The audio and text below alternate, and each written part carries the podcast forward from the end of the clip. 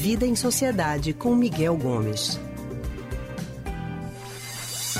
É, você certamente já ouviu falar do sistema de cotas nas universidades públicas do Brasil. O tema sempre causa polêmica quando entra numa roda de conversa, devido às diferentes visões acerca do tema, claro.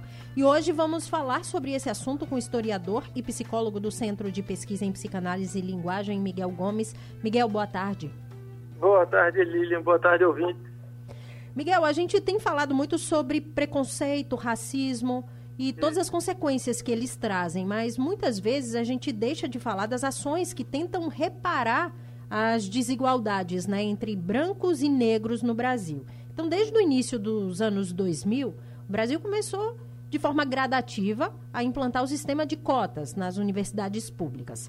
Apesar de ainda haver uma certa, uma grande resistência, né, dados apontam que essas ações afirmativas, elas trazem benefícios para a sociedade. Aí eu te pergunto, Miguel, quais são as principais vantagens da implantação do sistema de cotas para a sociedade?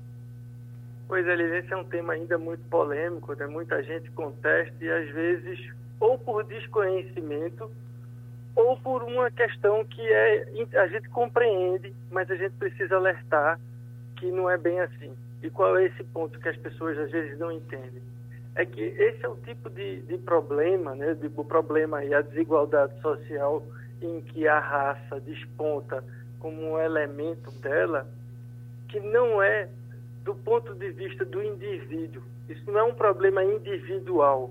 Se a gente for cuidar desse tipo de situação a partir da perspectiva de um indivíduo ou de mim, a chance de a gente incorrer em distorções é enorme. O que a gente precisa quando avalia isso é observar a situação num espectro maior, do ponto de vista social, do ponto de vista histórico. E se a gente amplia essa forma de enxergar, a gente sai da perspectiva histórica do indivíduo e entra na perspectiva histórica social, aí a gente pode começar a perceber como esse sistema de cotas que no Brasil só foi implantado a partir de 2003 na UERJ e depois na, nas federais, começando pela UNB em Brasília, como isso tem é, é, repercussões importantes para a nossa sociedade. Por exemplo, mais evidente de todas elas, né? Uhum. A gente começa a ter né, a participação da população negra dentro das universidades federais naqueles cursos que são mais disputados. Porque se a gente for voltar no tempo ainda hoje, alguns cursos menos disputados a população negra, a população pobre participa desses cursos. Mas naqueles cursos mais disputados, medicina, direito, uhum. é, engenharia, ciências da computação, normalmente eram cursos que eram ocupados pela população branca, mais rica, que tinha acesso a uma educação de melhor qualidade, a cursos, a viagens, a um tipo de, de conhecimento social que a população negra não tinha, e esta ficava alijada desses cursos.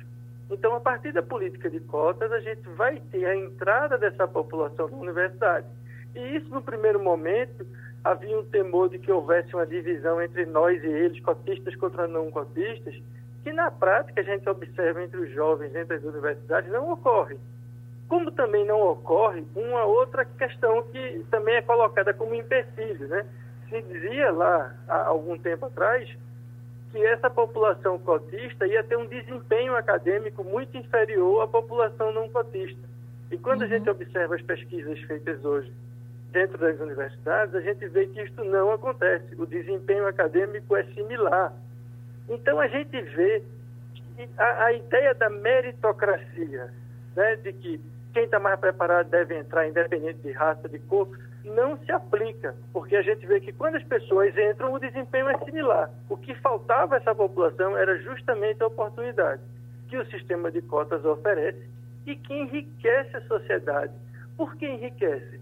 Porque agora a gente começa a formar médicos, juízes, engenheiros, cientistas da computação, negros, que vivem na pele o que é a discriminação racial e isso enriquece todos esses sistemas, porque é uma outra visão, são outras experiências que passam a fazer parte, é, a fazer parte né, de todo esse complexo social. Então a gente tem um grande enriquecimento de perspectivas dentro de todos esses temas, do judiciário, médico, uhum. enfim, para todas as profissões. Eu acabo citando aqui muito medicina e direito porque são os cursos Sim. que são mais concorridos e em que a gente vê menos a participação negra.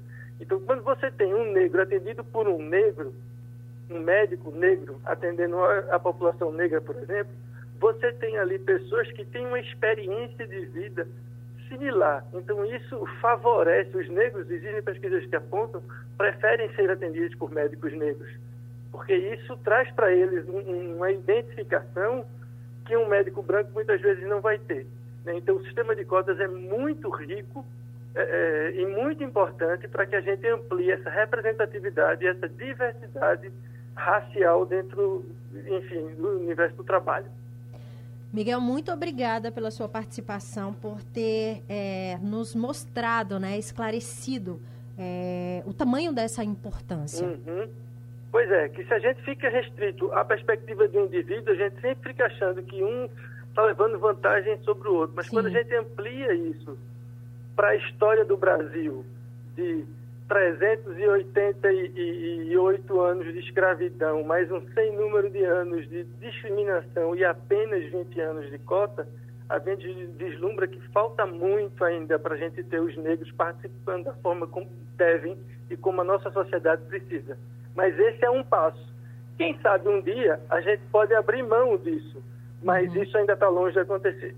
É uma luta constante, né, Miguel? Muito obrigado. Uma excelente tarde para você, um ótimo feriado. Tá bom para todo mundo e vamos se cuidar que a pandemia está aí e quando vier a vacina a gente relaxa. É isso aí, Miguel. Uma ótima tarde. A gente acabou de conversar com o historiador e psicólogo do Centro de Pesquisa em Psicanálise e Linguagem, CPPL, Miguel Gomes.